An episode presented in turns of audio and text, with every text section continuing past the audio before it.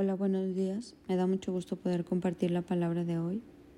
Y hoy quisiera hablarte lo que dice este libro de Corintios. Mira lo que dice Primera de Corintios 12. Así es, el cuerpo consta de muchas partes diferentes, no de una sola parte. Si el pie dijera no formo parte del cuerpo porque no soy mano, no por eso dejaría de ser parte del cuerpo. Y si la oreja dijera no formo parte del cuerpo porque no soy ojo, dejaría por eso de ser parte del cuerpo. Si todo el cuerpo fuera ojo, ¿cómo podríamos oír? O si todo el cuerpo fuera oreja, ¿cómo podríamos oler? Pero nuestro cuerpo tiene muchas partes y Dios ha puesto cada uno justo donde Él quiere. Qué extraño sería el cuerpo si tuviera solo una parte. Efectivamente hay muchas partes, pero un solo cuerpo. El ojo nunca puede decirle a la mano, no te necesito. La cabeza tampoco puede decirle al pie, no te necesito. Por eso Dios ha formado el cuerpo de tal manera que se les dé honor y cuidado a las partes que tienes menos dignidad. Esto hace que haya armonía entre los miembros a fin de que los miembros se preocupen los unos por los otros. Si una parte sufre, las demás partes sufren con ella. Y si una parte se le da honra, todas las partes se alegran. Todos ustedes en conjunto son cuerpo, son parte del cuerpo de Cristo y cada uno de ustedes es parte de ese cuerpo. A mí me gustó mucho esta palabra porque Dios nos llama en esta cita a vivir en unidad. A cada uno nos toca jugar un rol el ojo no puede hacer la función de nariz, de boca, de manos en el cuerpo de Cristo. Aún en el cuerpo de Cristo, todos tenemos que hacer algo, todos tenemos una labor para con Dios y todos tenemos que estar haciendo la labor que nos toca. Si la mano hace toda la labor, queda desgastada. Yo no me imagino a la mano haciendo función de boca, haciendo función de ojos.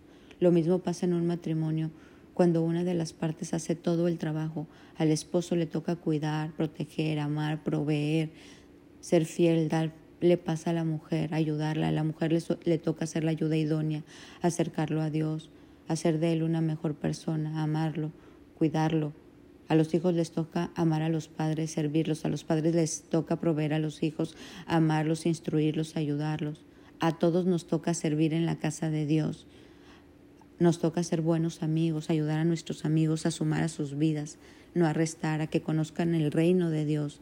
En el trabajo, cada quien le toca hacer su parte, pero todos de acuerdo al cuerpo de Cristo. A medida que tú te unes en el cuerpo de Cristo y tu relación con Dios es tu prioridad, tú puedes tener un mejor matrimonio, tú puedes tener una mejor familia, tú puedes tener una mejor relaciones, un mejor trabajo, todas las áreas se acomodan, pero la primera es tu relación con Dios. Cuando tú no tienes esta relación en el cuerpo de Cristo como debe de ser, entonces todo lo demás entra en caos. Por eso la palabra dice, somos miembros los unos de los otros y debemos tener cuidado uno de los otros. Dice, si una parte sufre, las demás partes sufren con ella y si una parte se le da honra, todas se alegran, porque somos miembros los unos de los otros. Qué importante jugar el rol que nos toca. Qué importante desempeñar ese papel que Dios nos mandó a desempeñar en esta tierra. Estaba viendo también en el libro de Ageo cómo Dios dice que la visión tiene que ir acompañada de acción. Hablaba Ageo que nosotros podemos estar en casas maravillosas, pero que su casa está en ruinas, estaba viviendo en caos. ¿Cómo está tu función en la casa de Dios. ¿Qué estás haciendo tú en esa casa? En donde tú recibes palabra, donde tus hijos, tu marido, si esa casa se viene en ruinas, todo se acaba. Se acaba la protección, se acaba la palabra, se acaba la visión, se acaba la provisión.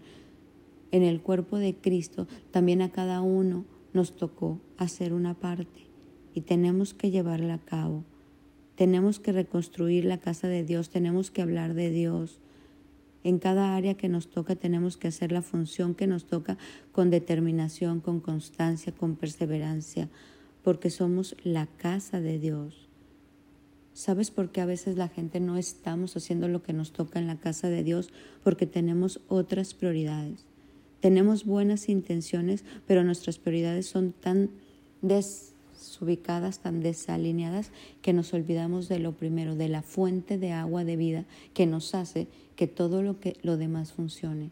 Si nosotros no estamos bien haciendo lo que nos toca en la casa de Dios, en el rol que nos toca como cuerpo de Cristo, todas las otras áreas no van a funcionar.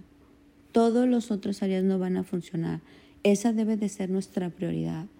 Porque a medida que estamos bien con Dios, haciendo lo que nos toca con Dios en el cuerpo de Cristo, entonces de esa agua de vida es que podemos tomar y jugar todos los otros roles como debe de ser, en el orden que debe de ser. Hoy te invito a reflexionar acerca de esto como dice el profeta Ageo. Reflexionan cuidadosamente acerca de sus caminos. Nuestra ocupación primordial debe ser que el nombre de Dios sea honrado no dejemos su casa en ruinas.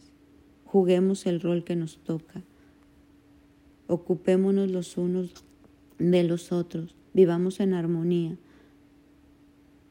Hoy reflexiona, ¿estás jugando el papel que te toca? A lo mejor te tocó ser ojo, ¿está haciendo de verdad ese ojo? ¿Está haciendo esa mano? ¿Está haciendo ese pie?